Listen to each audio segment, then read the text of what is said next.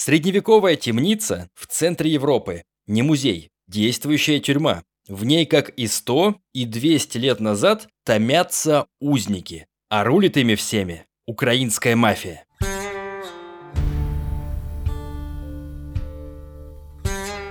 Привет, друзья! Меня зовут Миша Ронкайнен, вы слушаете «Тюремный подкаст». Подкаст про жизнь в тюрьмах разных стран мира. Я беседую с людьми, которые в них отсидели, а иногда и с теми, кто сидит прямо сейчас. Сегодня речь пойдет про главную тюрьму Праги, это столица Чехии. То есть про тюрьму в самом центре Европы. В ней полгода отсидел Дмитрий из Беларуси. Это был его отрезок на пути в тюрьму США. Туда его уже после экстрадировали, то есть выслали чехи. Но про американскую тюрьму говорить не будем. У меня уже есть про нее выпуски, и не один. Кстати, скоро будут еще. На этот раз про женские тюрьмы в США. Ой, в них все сильно страннее, чем в мужских. Например, зечки в США играют в семьи. Каждая заключенная играет свою роль. Есть мама, есть папа, есть дети, внуки и, внимание, есть домашние животные. Вы не ослышались, в Америке некоторые заключенные изображают из себя собачек и едят из мисок на полу. Без рук. У собачек же нет рук. Об этом расскажу в одном из следующих выпусков тюремного подкаста. Подписывайтесь, ставьте лайки, постарайтесь не пропустить в общем. Сегодня же про тюрьму Чехии, тоже очень удивительную. Дим, рассказывай. Да, была такая ситуация в моей жизни. Это 2010 год, апрель. Я тогда с супругой со своей мигрировал э, в Чехию. Девятый месяц жизни в Праге был. Мы жили в квартире недалеко от центра. Очень интересный европейский город, но в один прекрасный день вместо того, чтобы завтракать, мне пришлось в наручниках сидеть у себя на кухне. Были полицейские, был Интерпол, было ФБР, были переводчики, люди с какими-то видеокамерами. Человек 30 было. Это было 15 апреля. Меня арестовали из-за того, что у меня было три года приключений в жизни, я занимался киберпреступностью. Центральное дело было из Нью-Йорка и из Минска. Но они сработали очень профессионально. Они выключили свет в квартире. Через 15 минут позвонил в дверь человек, который одет был как электрик. Я открываю дверь, он достал пистолет, у европейских полицейских очень смешные пистолеты, такие как у Робокопа. Лазер какие-то сверху, карманчики, снизу еще один ствол. Я, если честно, подумал, что это ограбление. Представь, ты открываешь дверь в халате, тебе какой-то человек в одежде электрика робокоповским пистолетом угрожает и что-то на чешском говорит, и ты не понимаешь. Я, по-моему, даже улыбался. Потом зашли американские ФБР-агенты, и они по-английски со мной начали говорить, я уже понял. Сказали, что у тебя есть уголовное дело в Нью-Йорке, тебе грозит 39 лет и 6 месяцев тюрьмы. Они полностью запечатали все имущество у нас, которое было дома. Телевизоры, фены, компьютеры, телефоны. И в итоге моя жена с собаками осталась просто в пустой квартире. Единственное, что они не взяли, это вертушки. Мне, как любителю электронной музыки, это очень сильно понравилось. Жена, собаки и вертушки — это самое дорогое. А какие у тебя эмоции были, когда ты увидел этих ФБРовцев? Ты сразу все понял? Почему они пришли и чего не хотят? Я на самом деле не сильно понимал, что происходит, тем более, прочитав документ, я понял то, что меня обвиняют в мошенничестве с помощью компьютерной техники в особо крупном размере, и мне грозит срок 39 лет и 6 месяцев тюрьмы. Вот этот срок, он немножко меня сбил, я никого не убивал, наркотики не продаю, не террорист, какие 40 лет. Я, конечно же, знал, что я занимался киберпреступностью. Я был так называемый прозвонщик, оканчивал мошенничество телефонным звонком. Другие ребята воровали информацию, доступ к чему-то банковскому счету. Хакеры с помощью специальных программ в этот счет заходили, делали перевод, а третий человек, я, звонил в банк и подтверждал этот перевод. Таких, как я, звонил, так называемых, никогда не арестовывали. Вы в составе группы организованной воровали данные карточек и старались деньги обналичить, купить что-то или перевести? Да, там было очень много разных схем на протяжении трех лет. Чаще всего мы за чужие деньги покупали дорогостоящую технику, либо мы переводили деньги чужие на счета подставных лиц, они их обналичивали. Твоя задача была звонить от лица владельца карточки, что-то подтверждать или что-то спрашивать в банке? Да. Чаще всего это или банк, или магазин был. То есть у тебя хороший язык, видимо. Да, я учился в спецшколе в Беларуси, там, где английский язык с первого класса, и вместо того, чтобы использовать эти знания для благородных целей, я вот использовал для целей бешеных. Знала бы твоя первая учительница. Эту историю по всему миру написали в России, в Америке. Эта информация в Беларуси очень сильно была освещена, поэтому учительницы знали, я с ними переписывался с тюрьмы, кстати. То есть это было то время еще, когда Беларусь сотрудничала с ФБР? Да. Сейчас сложно представить, что такое время вообще было. Иногда серьезные преступники ловятся и сейчас. Они сотрудничают с ФБР не для того, чтобы международные отношения и преступников останавливать, а у них выгода своя. Они получают информацию, кто в Беларуси чем занимается с помощью ФБР. Это тоже им полезно. Но тогда было вообще хорошее сотрудничество. Забегая вперед, мне повезло то, что я оказался на западной территории, потому что моим подельникам, которые были арестованы в Беларуси, им дали очень большие сроки, и белорусская тюрьма — это полная жесть, это 37 год. Трудовые лагеря, они там 8 лет, 12 лет получили. У них конфисковали квартиры, куча денег, а мне дали 2 года и 7 месяцев в Америке. То есть кто-то до сих пор из твоих подельников сидит еще? Последний вышел в 2020 году.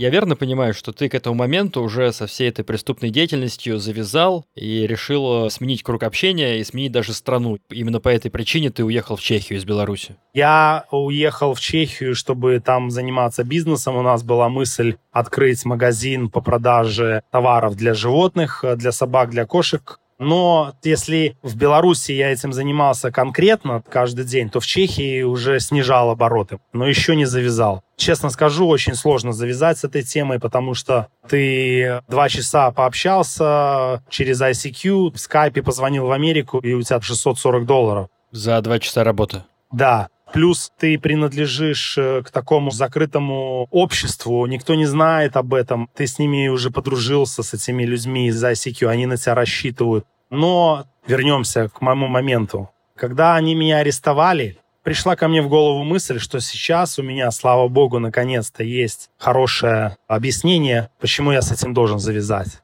То есть я был немножко рад, что благодаря этому аресту я раз и навсегда с этим покончу. Ничего себе. Очень радикальный способ бросить курить, что называется, отрезать себе голову. Нет, но я же не сам на себя их вызвал. А завязать ты хотел, потому что это работа, которая не приносила удовольствия тебе? Да, я же не мог пойти в приличное общество и сказать то, что я звонила. И они такие, вау, круто. Хочется же заниматься чем-то интересным, хочется созидательной деятельностью заниматься. Но опять же, какая альтернатива? До этого я работал в дилерском центре автомобильного бренда Great Wall, китайские джипы. Я там зарабатывал 600 долларов в месяц, а это ты мог заработать за день столько. А сколько ты зарабатывал, получается, среднемесячно, если считать? Тысячу в неделю, сто процентов. Иногда две тысячи в неделю. Все зависит от баланса жертвы. У жертвы 5600 на счету, Дербанимати 5600, у жертвы 400 тысяч на счету, пытаемся больше.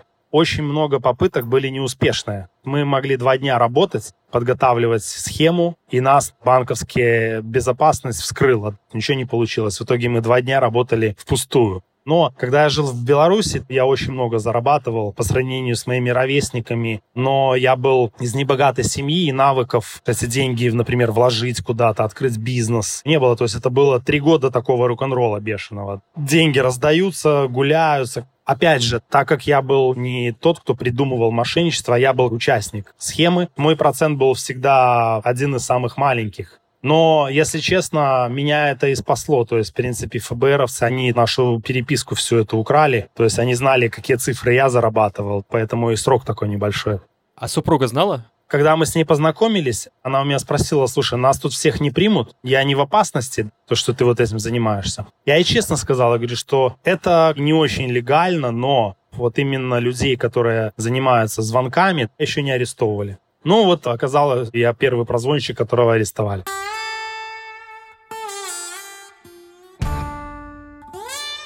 Так вот, давай вернемся в этот прекрасный день, 15 апреля. Ты открываешь дверь, видишь там электрика с пушкой и такой, что тебе надо, улыбаешься. Но тут заходят ФБРовцы, и ты э, немного напрягаешься. Тебя заковали в наручники сразу? Да, наручники за спиной, меня посадили на стул. Какой спектр эмоций ты испытывал последовательно, ты помнишь? Я сразу включил такую наблюдательную позицию. Больше всех, конечно, волновалась жена, потому что она понимала, что сейчас меня заберут, и она останется одна. Я думал про жену и про эти 39 лет. Также меня волновало то, что будет дальше. Не было опыта тюремного. Я волновался за свою безопасность э, в дальнейшем. То, что я сидел в наручниках, мне не было стыдно. Впервые в жизни тебя заковали в наручники? Нет, меня в Беларуси один раз арестовывали КГБ. В подъезде мне пистолетом по голове дали. И я потом с разбитой головой ехал в Саабик в наручниках, и мне какую-то жесть КГБшник рассказывал. Совсем другой опыт. То есть у тебя есть чем сравнивать? Да, почему-то 20-30-е года Советского Союза для них это пример. Они так вот действуют. Потом они меня пытались сделать информатором,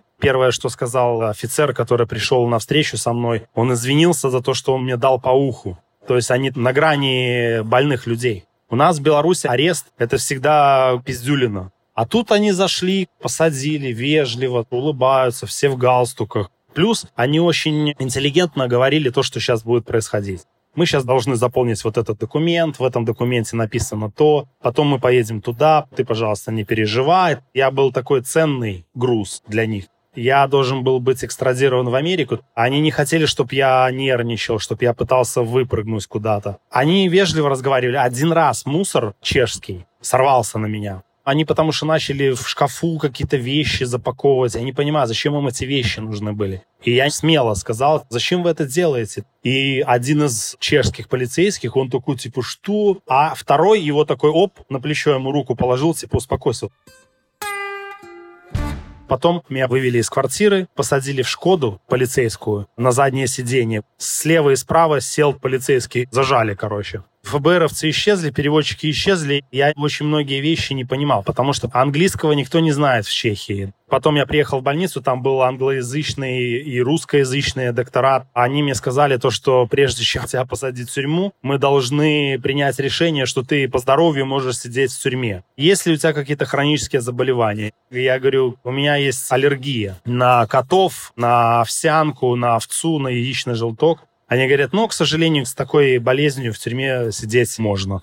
После больницы меня привезли в тюрьму. Заводят меня в камеру. Камера полная жесть. Это темница, каменные стены. Не кровать, а из бетона вылитое что-то. Порог. Да, порог. И лежит какой-то бомж. Потом принесли какой-то хлеб с маслом. Потом, как оказалось, это тюрьма, где ты ждешь суда. Это не СИЗО, типа обезьянника, короче. В итоге вот этот бомж, он а, проснулся только в 5 утра, сильно был пьяный. Единственное, что мы успели с ним обсудить, это то, что он сидел в тюрьме в Австрии. И самое крутое, что было в австрийской тюрьме, это приставки PlayStation.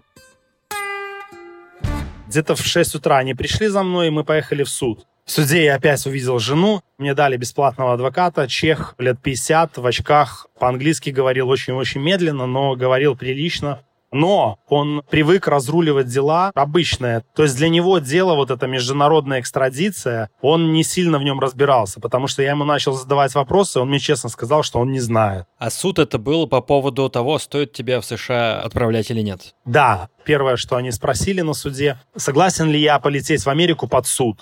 Я им, конечно же, сказал, что нет, потому что я не считаю то, что я виновен в каких-то преступлениях, за которые я должен сидеть в тюрьме 39 лет.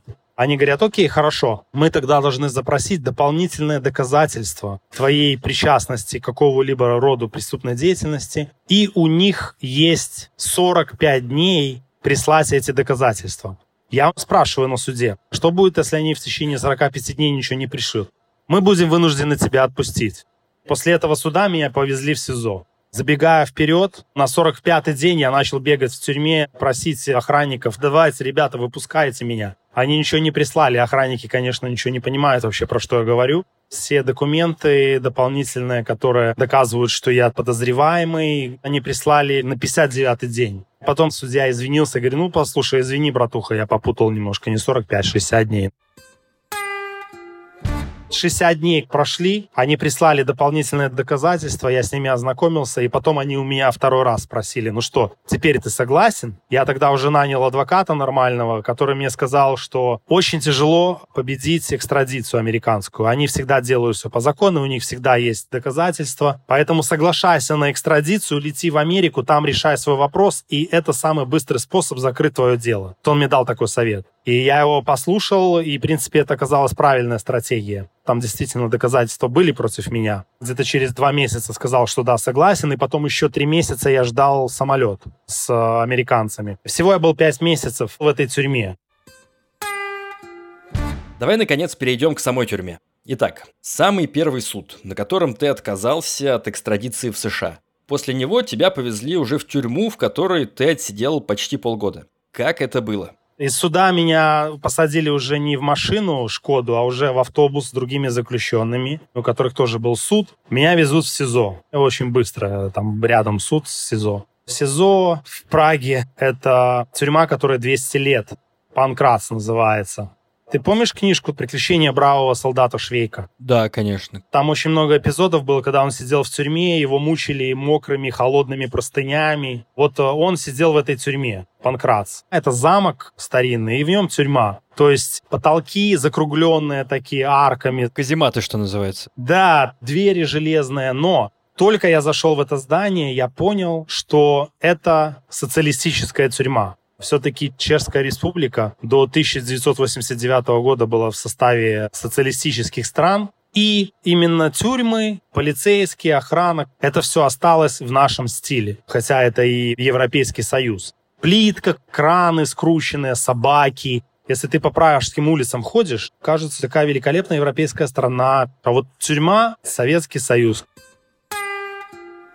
Меня раздели, помыли в каком-то душе, вода прохладная, в своей одежде я мог находиться. Завели меня в камеру, в которой было три вьетнамца. Два молодых и один постарше. Ни чешский, ни английский, ни русский, только вьетнамский знаю. На языке гимнастики они мне показали, вот туалет, вот стол, вот твоя кровать. А эта камера вот как раз старая, с арчатым потолком, каменная. Да, камера находится под землей окно выходит на чьи-то ноги. На улице идет человек, и ты видишь его ступни.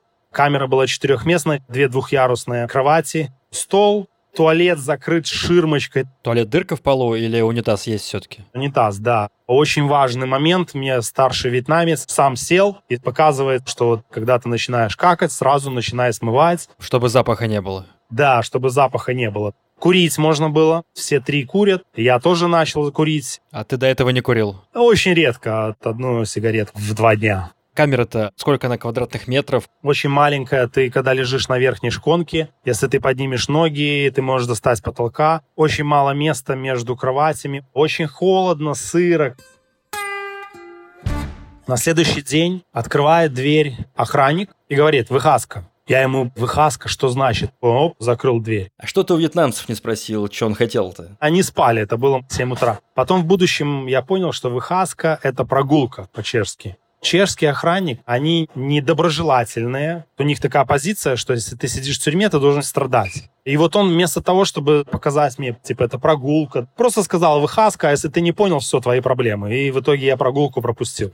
Потом произошла все-таки первая моя прогулка, и происходит киношный эпизод. Подходит ко мне лысый украинец и говорит, кто по жизни, чем кормишься, ты с киевскими, со львовскими, давай рассказывай. Я говорю, извините, пожалуйста, я не знаю, как вас зовут. Я отвечу, но это будет странный ответ, не такой, как вы ждали. Я ему говорю, вот я с Белоруссии, занимался киберпреступной деятельностью, киевский, львовский, я не знаю, что это такое. Он такой, а, так ты хакер. И он потом говорит, ну, типа, если ты порядочный арестант, у нас есть общак, если есть лишние деньги, либо лишний чай, сигареты, пожалуйста, вот ко мне приноси, у нас есть арестанты, которые нищие, мы им помогаем. Там в Чехии есть арестантско-уркаганское единство, АУЕ, что называется, которое в России запрещено. Так точно, блатная романтика. Важный момент. Чешский преступный мир контролируется украинской мафией. Также СИЗО, самое главное, самые авторитетные люди, это были украинские авторитеты. Там был Славик, он в этой тюрьме все решает. Им показалось, что я нормальный мошенник с Белоруссии. Их интересовал мир киберпреступной деятельности. Хотели больше со мной общаться, потому что вот их интересовало непосредственно, как вы там эти тысячи долларов зарабатываете. Расскажите, может быть, мы к вам подтянемся. Предлагали профинансировать. А как вообще вышло, что в стране Европейского Союза, в самом центре Европы, тюрьму держат, как ты говоришь, украинские заключенные? А вообще все общество боялось украинской мафии. Они не знали, что с ними делать. Украинская мафия — это проблема Чехии. Но там нету жести. Они пытаются по этим законам, по этим правилам жить. Но все равно там не было такого, что пидорас дотронулся до ложки, ты дотронулся до ложки, ты тоже петух. Там было много русскоязычных, очень много было украинцев. И вот именно русскоязычными управляли украинская мафия люди, которые заходили только, они спрашивали, за что ты сидишь? И кто-то бурчал что-то непонятно что. Они говорят, я за тебя пробью, узнаю, кто ты, что ты. У людей были проблемы с ними. Они вымогали у них что-то. У них телевизоры лучше, белье на кровати, матрас лучше. Охранники проносили им. Охранники там подкуплены. Украинцами. Да, видно было, что закрывали глаза на многое. Например, украинец э, побил кого-то. Охранник, он должен их арестовать за это, а он их не трогал, потому что это Славик. Ну, я с этим Славиком сам общался. Мы играли в волейбол. Он был постоянно под наркотой. Геи были там? Геи были. Там даже был э, трансгендер. Их не били там, украинцы ваши? Нет, выглядит как будто советская зона. Но основа все-таки европейская. По сравнению с Америкой они отстают, но по сравнению с Белоруссией нормально все. Тюрьма Панкратс, в которой сидит Дмитрий, самый настоящий артефакт из прошлого. В других странах такие места в музее переделали, но не в Чехии. Панкратс построили на окраине Праги еще в 19 веке. В первые годы туда кидали врагов австро-венгерской короны, до той поры, пока Австро-Венгрия не кончилась. После контроль над темницей захватили гитлеровские нацисты. Те поставили в тюрьме несколько гильотин и принялись рубить заключенным головы. За три года жертвами нацистов стали 1079 человек. После войны гильотины убрали, но смертную казнь в уже к тому моменту Чехословакии никуда не дели. Просто убивать заключенных стали более гуманным способом, через повешение. Район Панкратс в это время стал уже чуть ли не центром города. Неподалеку от него, например, собирали знаменитые мотоциклы Ява. Сейчас производство мотоциклов закрылось. Чего не скажешь о тюрьме. Стоит до сих пор. Томит своими каменными стенами узников. Ты все полгода жил с этими вьетнамцами? Я с этими вьетнамцами прожил 10 дней. Как оказалось, это так называемый карантин. Временная камера, где держат, чтобы сделать медицинское обследование, пытаются понять, буйный ты, не буйный, с кем тебя вообще держать. Потом они поставили печати, что здоров, можно переводить в нормальный блок. И меня перевели на верхний этаж. Там уже была двухместная камера, и со мной в камере оказался словак. Этих вьетнамцев тоже подняли потом наверх. Я уже с ними был вместе на прогулке, но не вместе в камере. А вьетнамцы-то за что сидели? Двое. За наркотики там легализация шмали, но у них ты должен регистрироваться, как барыга шмали. Они не регистрировались, они снимали квартиры, в этих квартирах выращивали шмаль и их, короче, принимали. Но опять же, я не владел их языком, поэтому мы там рисовали. Я компьютер нарисовал, типа за компьютерное преступление. Они мне шмаль нарисовали. А третий был за насильственное преступление, с ножиком напал на кого-то. Но у него потом проявлялись такие черты, он на прогулке постоянно дрался с кем-то. Он один раз с этим Славиком даже завязался, который был главный. Расскажи про своего нового соседа. Я два месяца просидел словаком, словак чуть-чуть по-английски говорил. Он совершил преступление в Словакии, он в пьяном виде разбил чью-то машину и потом сбежал в Чехию. Его в Чехии арестовали, и вот он точно так же, как я, ждал экстрадиции только не в Америку, как я, а в Словакию. Постоянно сидел, слушал радио и курил. Он курил две пачки в день. Был не сильно разговорчивый. Если ему ничего не скажешь, он тебе и не ответит. И он не выходил на прогулки. Это лето было. Хорошая погода, можно пойти в волейбол поиграть, пообщаться с кем-то, посмотреть на небо. Не, зачем? Я посижу, покурю, у меня нормально. А камера такая же была, как и первая? Двухместная, окно уже на небо выходит, больше света, больше места, но принцип тот же самый. Железная дверь, приносят еду через дырку в двери, железные миски, баландер на подносе. Еда чешская, гуляш, тушеная капуста, тушеная картошка, очень много свинины. Приготовлено все вкусно и порция достаточная. Напоминало наш детский сад. Но там очень много разных людей сидело с разных стран. Я был, наверное, единственный, который говорил то, что, в принципе, еда нормальная. Большинство других людей жаловались, типа, кормят какими-то помоями. Я не мог понять, о чем они вообще говорят. Каких вообще национальностей в этой тюрьме заключенные? Были украинцы, были румыны, тоже киберпреступники, были вьетнамцы, немцы, цыгане, были грузины, армяне, много африканцев. В Праге, в центре города, они продают кокаин и предлагают девушек. А русские? Русских было очень мало. Из дела Ходорковского был один человек. Он э, убежал из Москвы. И не в Лондон, э, а он убежал в Прагу. Его арестовали, и Россия просила, чтобы Чехия его выдала в Россию. Такой интеллигентный человек, я с ним очень подружился. Пару чехов было. Чехи законопослушные. Очень редко совершают преступления. Очень странные ребята. Буквально в первый же день я увидел голую жопу чешскую на прогулке. Тебе обращенную? Нет, у них есть такое ребячество. Я говорю пацанам, слушай, мы в тюрьме, они друг другу показывают жопу, думают, что это прикольно. Ну, они мне сказали, слушай, привыкай, чехи такие придурки на самом деле. И я было подумал, что это СИЗО для иностранцев, но, опять же, чехи жопу показывают. Что за тюрьма? Для кого она? СИЗО это было для всех. Там преступления совершают в основном иностранцы, иммигранты, то есть это обычное СИЗО в центре города, достаточно известное место. Оно в популярной культуре Чехии очень раскручено, потому что там сидел Вацлав Гавел. Вацлав Гавел – это чешский писатель и режиссер. В советские годы противостоял коммунистической системе. Был несколько раз осужден, просидел в чехословацких тюрьмах в сумме около пяти лет. В том числе и в этой тюрьме, о которой сейчас речь. А после того, как вышел, стал первым президентом Чехии. А сколько там народу-то сидит? Полторы тысячи точно сидит.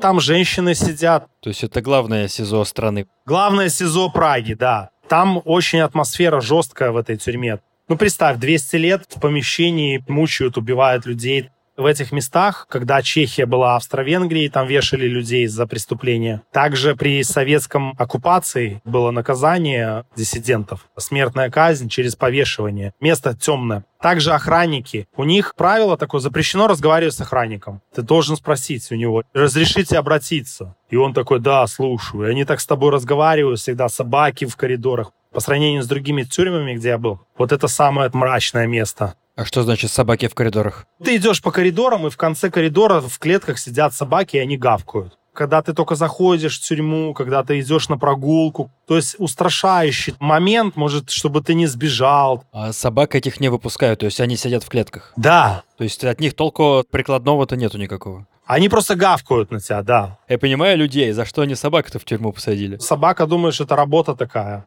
Забегая вперед, когда прилетел в Америку, первый раз столкнулся с охранником, и я своих сопровождающих ФБРовцев спрашиваю, извините, пожалуйста, можно мне обратиться к охраннику? Там был афроамериканец в кепке такой веселый, говорит, ты гонишь или что? Это с Северной Кореи, что ли? Конечно, ты можешь со мной разговаривать. Текс. Небольшой перерыв на постоянную рубрику «Мои друзья», в которой я советую другие подкасты, которые слушаю сам. Сегодня поговорим про подкаст «Руки за голову». У подкаста «Руки за голову» как раз завершился третий сезон, который был посвящен российской зоне. Бывшие заключенные делились своими воспоминаниями об исправительной системе, рассказали о внутреннем быте, женских тюрьмах, насилии в заключении и ресоциализации после освобождения. Например, во втором выпуске герои рассказали, зачем просить привязать себя к кровати, если ты заболел – и как изготавливаются торпеды, специальные изделия, с помощью которых зэки проносят в своем теле различные запрещенные предметы и вещества.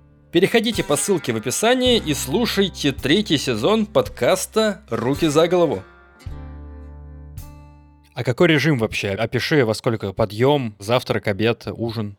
Подъем в 6 утра, ду-ду-ду стучат, ты должен встать, пересчет. К тебе приходит охранник, представитель администрации, спрашивает, что тебе надо. Также он приносит тебе письма, которые пришли предыдущий день. У тебя берут заявление, если ты, например, хочешь к доктору или ты хочешь э, обратиться к администрации. Потом через 45 минут завтрак, прогулка с 11 до часу, раз в день. Во время прогулки очень много спорта. Или волейбол, или футбол. После этого обед, потом ничего не происходит, и потом ужин в 6. То есть трехразовое питание. Также был ларек два раза в месяц. Тебе жена на счет может положить деньги. Ты мог купить шоколад, чай, кофе, мыло, шампунь. Ты заполняешь форму, и тебе приносят через два дня.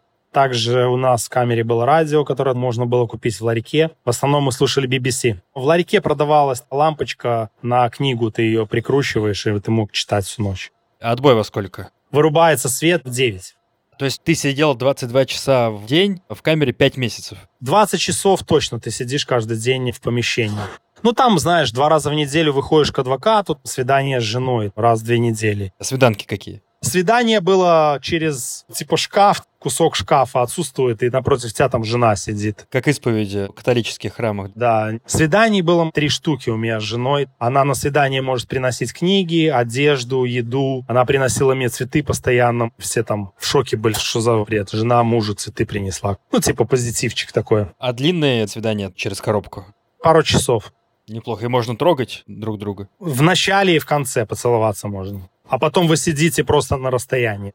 Также пару раз в неделю днем были культурные мероприятия. Можно было написать заявление, и они тебя отведут в комнату и по телевизору покажут кино про животных.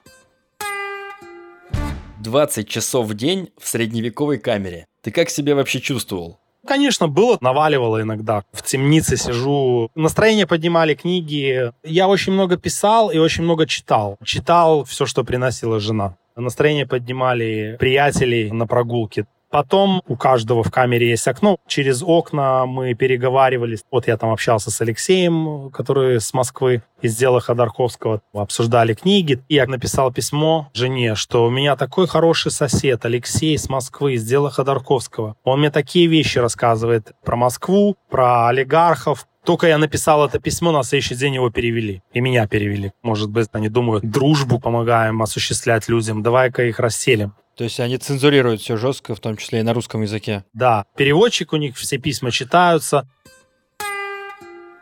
Душ был раз в три дня. Заводят в одну комнату шесть мужиков. Четыре душа на шесть мужиков. Один помылся, второй помылся, и охранник стоит. Вода-то горячая была, когда вы мылись? Да, вода была горячая. Прикол такой был, что все курили в душе. Всем казалось очень прикольным пойти в душ, помыться и покурить в этот момент. Куришь, боком моешься. У них там курение вообще в Чехии очень распространено. Я помню, в зале суда очень странно смотреть, как курит судья. И я там скурился, слава богу, что пять месяцев сидел, а не больше. Потом бросил в итоге? Ну да, в американской тюрьме запрещено было, поэтому там было вынуждено. Меня перевели от словака из-за Алексея. Я жил с человеком из Туниса. Он говорил только на французском и на арабском. Опять гимнастика, язык мне в помощь. Но я с ним недолго сидел. В основном я все время просидел с этим словаком. Также был небольшой эпизод. Я заселился с нигерийцем Чарли. Он продавал кокаин. И единственное, когда у меня была проблема с украинской мафией, когда увидели, что я выхожу с камеры с ним, они поняли, что я с ним живу. Ко мне подходит и говорит, слушай, белорус, мы думали, ты нормальный пацан, а ты пидорас. Ты с негром живешь. Я говорю, слушай, Саша, он нормальный пацан. Почему ты считаешь, что негры пидорасы? Ну они же все пидорасы. То есть вот такое понятие, и все, ничего ты тут не сделаешь. Они меня простили потом, но была проблема два дня. Так а ты можешь выбирать, с кем тебе сидеть? Ты можешь написать заявление. Один раз армянин хотел, чтобы я с ним жил. Ему грозил большой срок, и он мне сказал, что вот ты жизнерадостный человек, неплохо было бы с тобой жить, потому что с тобой есть чем поговорить. У него был телевизор контрабандный, я не против, армянин такой был нормальный. Но нам не разрешили почему-то. В смысле контрабандно? Ему как-то позволили телевизор пронести? Он дал взятку охранникам, и они на это закрывали глаза. Там была контрабанда, там была и шмаль, и более серьезные наркотики. Алкоголя, если честно, я не видел. А телефоны? Телефонов не видел. Сколько вообще люди сидят вот в этой чешской тюрьме? Самое большое два года люди ждут суда, а потом их отправляют на зону сидели с нами люди, которые уже сидели на зонах чешских, и там более лучшие условия, там есть компьютеры, приставки, спорт, обучение, образование, свидания ночные.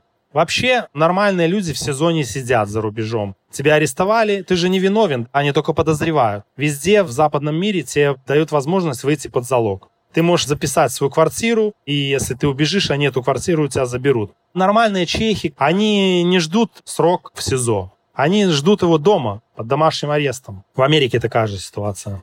Поэтому в СИЗО в основном люди низкого класса, бедные, бомжи. Было очень много цыган, они как-то отдельно держались, люди странные, но среди них есть интересные персонажи. И против них, кстати, была дискриминация там. И сами заключенные, и охранники, они могли посрачник дать цыгану.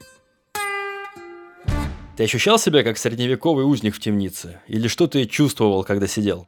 На здании написано, что это тюрьма, но верить в это, действительно ли это тюрьма или это класс в школе, из которого ты не можешь выйти. Твое отношение самое главное к этому. Мое отношение было позитивное. Это не навсегда, это в любой момент э, может измениться. Там же все равно были и положительные моменты. Вот у тебя есть возможность пообщаться с вьетнамцем, есть возможность пообщаться со словаком, также мы занимались волейболом, футболом. Я много писал, очень много интересного читал. Я ушел в книги, я начал читать серьезную литературу. А то, что я нахожусь в подозрительном сыром помещении, меня это сильно не волновало. Потому что я понимал, если ты будешь грузиться, так можно и с ума сойти. То есть ты сам формируешь свою реальность? Да, ты сам формируешь свою реальность, отношение к ней ты можешь э, использовать этот момент как возможность изучить себя, изучить литературу. У тебя куча свободного времени. Потом уже в Америке я вообще начал писать стихи, начал писать короткие романы, но все мои русскоязычные знакомые, которые сидели в тюрьме, они все начинали писать что-то в тюрьме. Это вот у русскоязычного человека срабатывает автоматически. Такая защита твоя ты начинаешь фантазировать, ты начинаешь писать, придумывать какие-то миры. Книжка «Последний из магикан» мир про индейцев придумал человек, который сидел в тюрьме в совсем другой стране. Были люди, которые грузились, у которых не было такого навыка. У меня знакомый был эстонец. Ему очень тяжело было. Он не мог находиться с людьми в одном помещении незнакомыми. Он хотел встретиться с родственниками своими. Он страдал. Я его пытался успокоить, он не мог понять э, метод этот до конца, да, ему было сложно. Но у меня такого грузилова нету. Я как бы со стороны наблюдал за собой, как будто кино я смотрю и пытаюсь не усугубить ситуацию свою. Ты все это время сидел, держа в голове, что тебе в США светит 40 лет. Так точно. Где-то за месяц до того, как я улетел, ко мне прилетели на допрос американцы. Меня вывезли в участок полицейский. Было два ФБР-агента, прокурор, переводчики. Доброжелательные америкосы, улыбаются. Я думаю, дай-ка я славлю момент. Говорю, мистер такой-то, можно вопрос задать? Он говорит, давай вы что, действительно меня на 40 лет хотите посадить? И он мне говорит, если ты признаешь свою вину, то я не думаю, что ты больше, чем несколько лет получишь. Короче, я понял, что это фигня 40 лет. То есть на четвертый месяц в Чехии я понял, что это бред. То есть на тебя хотели психологически надавить просто в тот момент? Нет, 40 лет, если бы я украл миллиард с помощью своих звонков, и это была бы моя третья ходка, то есть это максимальный срок за такое преступление. Потом, как мне рассказали, эта цифра используется для того, чтобы люди, которые меня арестовывают, думают, что я серьезный преступник, чтобы они меня действительно арестовали и серьезно относились к этому делу. Каково это жить 4 месяца, думая, что ты, возможно, остаток жизни за решеткой проведешь? Цифра была настолько велика, казалось, что это бред. Поэтому я в это не верил. То есть у тебя не было страха, тревоги? Был страх и тревога перед неизвестностью, что меня ждет. Но, опять же, мне потом уголовное дело в Беларуси открыли. Когда мне дали 2,7, они позвонили прокурорам, сказали мало. И открыли дело, я до сих пор в Беларуси под розыском до 2026 года. И меня там восьмерка ждет. Вот в Беларусь лететь, трудовые лагеря, Лукашенко, гестапо, вот это страшно. Я для слушателей скажу, что в белорусских тюрьмах днем запрещено лежать на кровати и даже садиться на нее. То есть днем на строгом режиме ты весь день стоишь в камере, ты не можешь присесть никуда, кроме какой-то небольшой скамейки, и не можешь весь свой срок проспать в уютной кроватке. Нет, ты должен стоять или сидеть на холодной скамье. А жена-то в итоге, забегая вперед, дождалась тебя? Нет, она отказалась эмигрировать ко мне в Америку. Какие у тебя чувства были, когда ты понял, что она не дождалась, и ты теперь один? Негативных эмоций не было, потому что последний год мы все меньше и меньше общались. Она в Чехии начала свою карьеру. Потом я вышел, мы начали созваниваться. Я ей говорю, ну что, мы продолжаем семью в Америке, ты прилетаешь ко мне сюда, и она отказалась. Мы потом развелись через пару месяцев. Она не потянула то, что я до последнего дня не знал, когда меня отпустят потому что после срока 2,7 мне грозила депортация, и я подался на убежище. Дадут убежище, когда, через сколько, я еще два года сидел в иммиграционной тюрьме, ждал, пока меня отпустят в Америке. Но в итоге это произошло, меня арестовали в 2010 году, в 2014 году я вышел в Нью-Йорке на свободу. Потом у меня появилась новая женщина в моей жизни. Мы уже 7 лет вместе, и у нас родился ребенок. Все нормально. Ты жалеешь о том, что вообще все это произошло? Потому что ты занимался этим? Это пустая трата времени жалеть о чем-то. Да, оно есть, ты не можешь изменить прошлое.